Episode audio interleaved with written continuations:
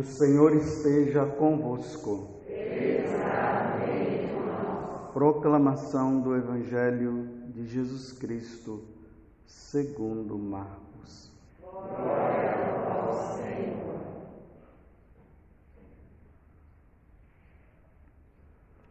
Naquele tempo, um leproso chegou perto de Jesus e de joelhos pediu: Se queres, tens o poder de curar-me. Jesus, cheio de compaixão, estendeu a mão, tocou nele e disse: Eu quero, fica curado. No mesmo instante a lepra desapareceu e ele ficou curado. Então Jesus o mandou logo embora, falando com firmeza: não contes nada disso a ninguém. Vai, mostra-te ao sacerdote e oferece pela tua purificação o que Moisés ordenou como prova para eles. Ele foi e começou a contar e a divulgar muito o fato. Por isso, Jesus não podia mais entrar publicamente numa cidade. Ficava fora em lugares desertos e de toda parte vinham procurá-lo. Palavra da salvação. Glória ao Senhor.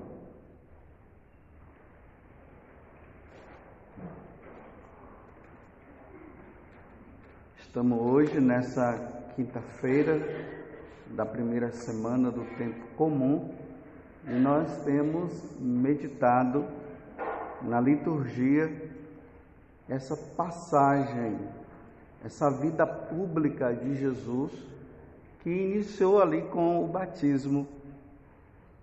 E a fama de Jesus ela está se espalhando. Ele está ali agora na região de Cafarnaum, nós temos visto, ele expulsou um demônio lá na sinagoga depois ele foi para a casa da sogra de Pedro, curou a sogra de Pedro.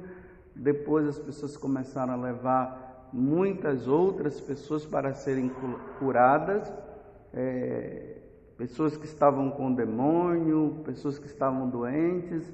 E a fama de Jesus começou a se espalhar e Jesus começou a fugir das pessoas. E ele tinha até falado para os apóstolos que era necessário que ele fosse também para outros lugares. Nessa caminhada, Jesus se depara agora com um leproso. E esse leproso, né, precisa entender uma coisa que no tempo de Jesus, o leproso ele ficava em lugares bem afastados. Eles não podiam se relacionar com as pessoas, para não passar a lepra deles para os outros. Então eles passavam por uma situação de humilhação muito grande. Eles tinham que ter um sino no pescoço para fazer barulho, porque assim quando as pessoas ouviam aquele barulho do, do sino, percebiam que é, era um leproso, então tinham que fugir para não se contaminarem. Eles tinham que gritar, lepra, lepra, as pessoas corriam. É mais ou menos nesse tempo que nós estamos vivendo com a pandemia. Uma pessoa pegou, todo mundo tem que se afastar. Ninguém pode ficar perto, porque senão vai pegar e vai dar problema. Então eles viviam essa situação de humilhação. Então agora ele vê Jesus e o que é que ele faz? Ele vai e pede Jesus para Jesus ter compaixão dele. Toca em mim, me cura. O que é que tu queres? Eu quero, eu quero ser curado. Eu quero ser curado dessa lepra. Então Jesus, sem nenhum problema, vai lá. Ah, se você quer, eu também quero.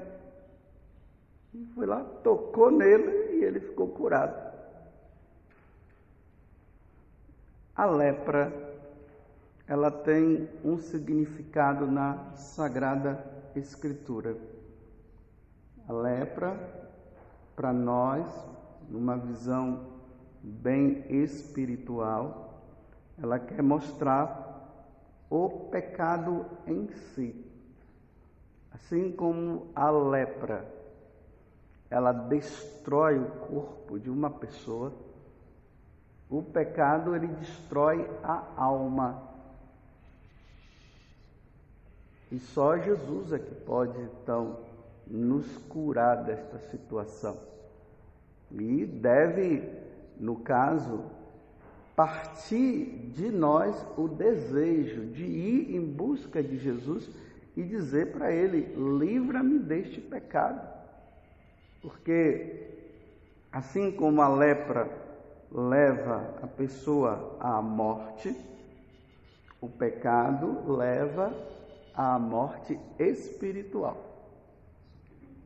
Então, se a pessoa ela morre em estado de pecado mortal, ela não se salva. E a única forma de se livrar deste pecado é, primeiro, fugindo das ocasiões, e segundo, indo para o confessionário e lá o sacerdote absolvendo, a pessoa fica livre. E ela estando livre, se ela depois de um tempo, ela estando em estado de graça, ela morre, ela vai para o céu, ela não vai para o inferno. Então nós precisamos nos cuidar, nós não podemos permitir que a lepra do pecado estrague a nossa alma. Então, para entender um pouco isso que estou falando, eu vou me deter com vocês hoje na primeira leitura é importante essa primeira leitura, porque aqui está se falando de uma coisa: a morte de duas pessoas, Ófine e Finéias, e também a derrota do povo de Israel. Eles foram num combate contra os filisteus, eles perderam. Depois que eles perderam, eles pegaram a arca da aliança, que simbolizava para o povo de Israel a presença de Deus. Você vê que quando os filisteus viram a arca da aliança, eles ficaram até assim impressionados, mas mesmo assim eles acabaram é, perdendo o combate, o povo de Israel. Mas por quê? O que foi que aconteceu? Por que, que esses filhos de Eli, Ofne e Finéias, eles morreram e por que, que as pessoas, é, por que, que o povo de Israel perdeu o combate? Então nós precisamos contextualizar. Desde segunda-feira, nós estamos nesse livro de Samuel e na segunda-feira, no primeiro capítulo, começou falando de uma mulher chamada Ana. Ela não conseguia ter filhos, ela foi lá no templo, começou a chorar, pediu a Deus. É, Eli achou que ela estaria embriagada, mas ela disse: Não, meu senhor, não estou embriagada, eu estou aqui pedindo a Deus, eu estou chorando diante dele porque eu quero um filho e tal, tal. E por fim a oração dela foi ouvida ela acabou tendo três filhos depois e duas filhas. E o primeiro filho, que foi o primeiro pedido que ela fez, ela disse: Senhor, se o Senhor me conceder a graça de eu ter um filho, eu o consagrarei a ti. E foi Samuel. Ela teve esse filho Aí Samuel foi levado para o templo e lá ele ficou no templo e ali fala que ele foi crescendo em graça diante de Deus. Força e graça diante de Deus. Mas Eli, ele tinha dois filhos, que são esses dois que acabaram morrendo, Ofne e Finéias. O que é que esses dois filhos faziam? Qual era a lepra deles? E por que que agora, diante dessa lepra desses dois, eles acabaram tendo como recompensa a morte? Então, esses, esses dois filhos de, de Eli, eles eram totalmente o inverso de Samuel. Samuel era um homem de Deus, era um rapaz de Deus, ele rezava, ele era obediente, ele cumpria o que Deus pedia. Ofne e Finéias, eles infelizmente, eles tinham três pecados, três lepras, que o, o pai dele já tinha falado para ver se eles mudavam, mas eles não mudavam, eles persistiam em ficar com essas três lepras, com esses três pecados. Só que Eli, ele era daquele tipo de pai que não era firme. Porque tem pais que fica assim, né? Ai, filho, não faz isso não. Tá errado, meu filho. E o filho continua fazendo e ele deixa. Isso é um grande problema existente entre casais. Entre pais, melhor dizendo, né? O pai e a mãe eles precisam ter só um pensamento. Por isso que o pai e a mãe precisam sentar, conversar e dizer assim, olha, como é que nós devemos educar os nossos filhos? Então nós vamos educar os nossos filhos dessa forma, de forma que o filho perceba que eles não têm opção. Se eles erram, com um, se um chama atenção, ele sabe que o outro também vai chamar atenção, do mesmo jeito. Vocês estão entendendo aqui? É uma cabeça só, são duas cabeças com um pensamento só. E muitas vezes nas nossas famílias, o que é que tem acontecido? Um pai muito bonzinho, que faz a vontade dos filhos em tudo, a mãe é firme. Aí a tendência dos filhos é qual? É se apoiar sempre no bonzinho. E na verdade, esse que é bonzinho, ele é o ruim. Porque ele não educa. Fica fazendo vontade de filho. E os filhos, eles estão numa fase de crescimento que eles precisam entender o que é o certo e o que é o errado. E quem é que vai orientar os filhos na compreensão do que é o certo e o errado, que é os pais. São os pais que dão limites para os seus filhos. Aí o pai bonzão, muito ali, o filho, eu quero isso. Aí o pai vai lá, faz a vontade, e não sei o quê. E a mãe ali firme, porque ela está no dia a dia, está dizendo, não, você não pode fazer isso. Aí eles vão, se apoia no pai, e o pai sempre fazendo a vontade. Aí a mãe se torna a bruxa é a que não presta. Quando o pai está em casa, aí eles aprontam e o pai passa a mão na cabeça. Quando o pai não está, aí eles ficam tudo quietinho, porque eles sabem que a mãe vai chamar atenção. E aí fica aquela história, né? Um tira a autoridade do outro. O pai não pode tirar a autoridade da mãe e nem a mãe pode tirar a autoridade do filho ou do, do esposo. Aí o, o filho faz um negócio, aí a mãe diz: Não faça isso. Aí o pai diz: Não deixa. Aí tira a autoridade. Uma vez que tirou a autoridade, o filho não vai obedecer à mãe, vai obedecer sempre ao pai, porque o pai faz a vontade. Só que lá no futuro, o filho vai ver e vai dizer assim: era meu pai estava errado e minha mãe que estava certa.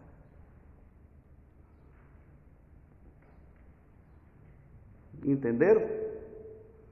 A dificuldade, o problema que tem hoje na, nas famílias.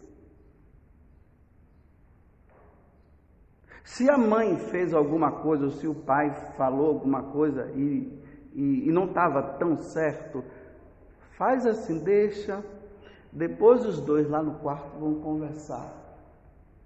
E aí vai dizer: Olha, você foi muito duro, não era para você ter feito assim. Olha, você chamou a atenção, mas você não sabia o que estava acontecendo. Aí o pai pode chegar lá depois e dizer assim: Olha, meu filho, me perdoa. Pedir perdão para o filho não, não tira a autoridade do pai. Pelo contrário, dá mais autoridade. Mas ele pede perdão, mas o filho está sabendo que ele é o pai ela é a mãe. Não é simplesmente pedir perdão, porque tu tem que pedir perdão. Não, não é, não é assim não. Aí nós temos uma sociedade de famílias desestruturadas. Desestruturada justamente por causa disso. Os filhos vão crescendo sem pai e sem mãe e sem saber quem é. E quem é que vai ajudar ou, ou não, não educa. Era mais ou menos assim ali. Esses filhos, eles cometiam três coisas. Eles desobedeciam os pais, aqui no caso é Eli, não se fala muito da mãe, se fala mais de Eli. Ele, na hora que ia chamar atenção, eles não estavam nem aí. Eles tinham relação, relação sexual com as mulheres e profanavam o sacrifício do Senhor no templo. Olha, os pecados que eles cometiam. Amar a Deus sobre todas as coisas, eles cometiam o primeiro mandamento. O terceiro, que era que para nós é guardar os domingos e festas, então eles profanavam o sacrifício, eles chegavam lá, a forma como o sacrifício era feito, eles faziam, chegavam lá e, e, e faziam um monte de coisa errada, e o pai via isso e Falava assim, mas não. Não era firme. E o outro, o sexto mandamento, pecava contra a castidade. E não mudavam o coração. Aí Deus um dia mandou um, um aí fala é no, eu tô, estou no capítulo 2 agora do primeiro livro de Samuel. Depois vocês dão uma olhada lá para vocês verem. Aí eles vão. Não, Deus envia um homem de Deus. Ali não diz quem era, é um profeta lá. E foi diante de, de Eli e disse assim: Olha, Eli, Deus fez tanto pela sua família e fez tanto pelo, por todo o povo. Mas olha o que é que esses filhos andam fazendo. Então saiba de uma coisa. Deus despreza quem o despreza e honra quem o honra. Vou repetir. Deus despreza quem o despreza e Deus honra quem o honra. Aí ele disse assim: Os seus dois filhos irão morrer no mesmo dia. Uma vez que eles não querem mudar, os dois vão morrer no mesmo dia. Tá ok. Aí ontem nós vimos a vocação de Samuel, não foi? É interessante que as pessoas, quando pegam esse capítulo 3 do livro de Samuel para falar da voz, aí vê lá Deus que diz assim, Samuel, né? Aí está lá no templo, ele ouve uma voz, aí ele vai diante de Eli e diz assim, eis-me aqui, Eli, aí não, não sou eu que estou chamando, não. Aí Eli começa a perceber, olha, eu acho que é Deus que está te chamando, porque Samuel, Samuel, ele estava lá no templo, né? Samuel, Samuel. Aí a gente medita assim a vocação da pessoa, né? Deus que chama a pessoa e tal. Isso mesmo, a vocação.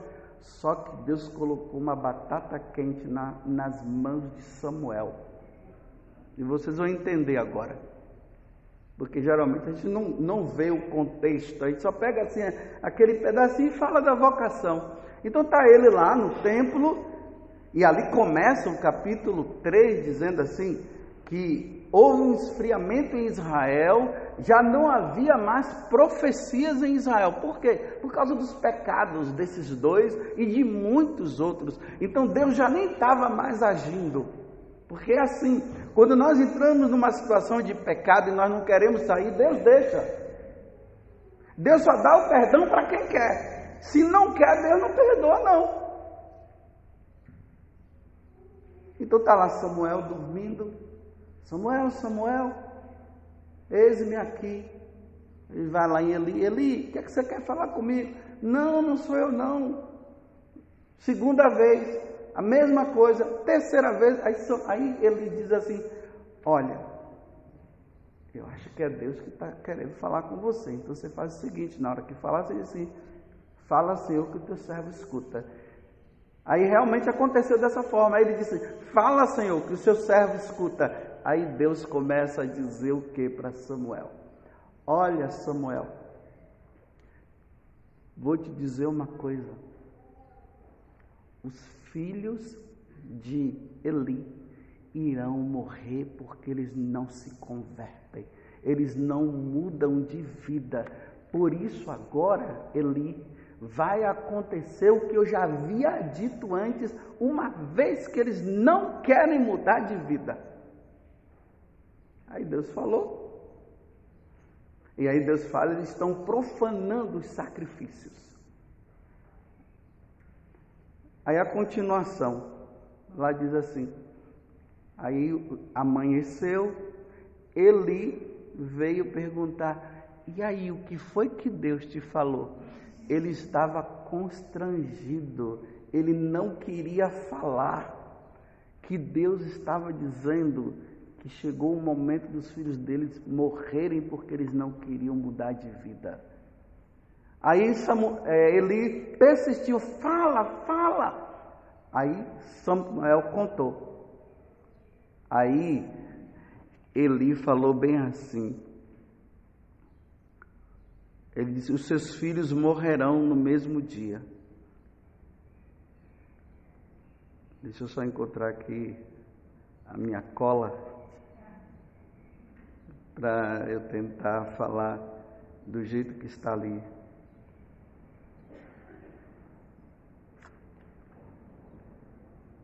Ah, aí Samuel fala bem assim, ou Eli diz bem assim para ele: com um pesar no coração, o Senhor fará o que lhe parecer melhor. Uma vez que eu já chamei a atenção, eles não querem, não querem mudar. E Deus disse que eles vão morrer, então o Senhor fará o que lhe parecer melhor. Imagina, meus irmãos, um pai e uma mãe ter um filho que não tem mais jeito.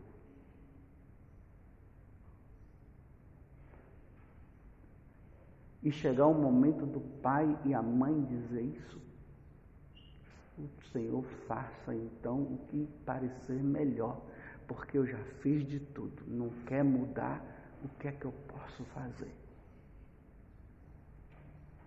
Eu vou ilustrar melhor. Uma vez eu vi numa reportagem na televisão um homem que tinha acabado de perder o filho dele nessas questões de drogas.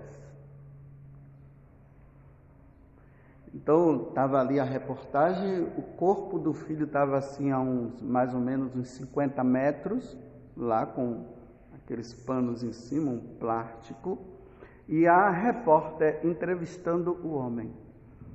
E o homem disse, e a mulher disse assim, a repórter, é o seu filho que está lá? Sim, é o meu filho. Eu falei para ele muitas vezes, larga a droga, meu filho. Eu fiz de tudo com ele. Fiz todo o possível. Dizia, meu filho, sai desta vida. E meu filho continuou na droga, ficava roubando coisas em casa. Eu disse: Meu filho, para com isso, porque isso vai, vai dar problema com você. E ele continuou na droga. E o homem falando ali com firmeza com a mulher. Aí ela disse assim: E como é que o senhor está? Eu estou triste, mas ele merece. Ele mereceu, porque eu avisei para ele. Claro, vou procurar saber quem foi que matou o meu filho. Vou procurar, vou, vou chamar a polícia, quero ver quem foi que matou. Mas ele mereceu, porque eu falei para ele, para ele não fazer essas coisas e ele acabou fazendo. Está vendo o desprezo aos pais, a falta de obediência, uma vida de qualquer jeito, não quer saber, o meu pai é carola, a minha mãe é carola, não entende essas coisas, eu quero viver minha vidinha com uma bala na testa. E agora o pai tem que dizer isso, ele merece. Porque não quis. É a mesma coisa que ele está dizendo. O Senhor fará o que lhe parecer melhor. Eu já fiz de tudo, não quer mudar. Imagina, a pessoa traz um filho ao mundo para depois o filho ficar nessa situação.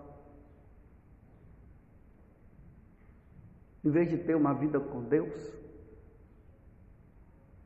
E aí o que foi que aconteceu? É, Israel perdeu o combate, perderam a arca da aliança. Vamos dizer assim, é como se perdesse pegassem o Santíssimo Sacramento e levassem? É mais ou menos assim. Ficaram sem a presença de Deus e os dois rapazes morreram. Não quiseram mudar de vida.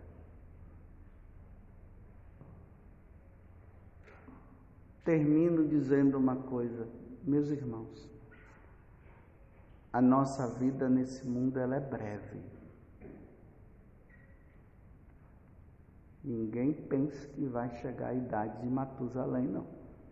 Mais de 600 anos não vai chegar. Nós precisamos usar da nossa vida e do tempo que Deus nos dá para levarmos uma vida santa. A questão não é morrer com um tiro na testa. A questão não é morrer porque o avião caiu. A questão é morrer sem Deus. E quando se morre sem Deus, vai diante de Deus e aí é julgado. E depois do julgamento, a pessoa é condenada ao destino dos infiéis, que é o inferno, e de lá nunca mais vai sair. Qual é a tua lepra? Tira ela logo, enquanto é tempo. Louvado seja nosso Senhor Jesus Cristo. E a nossa mãe, Maria Santíssima.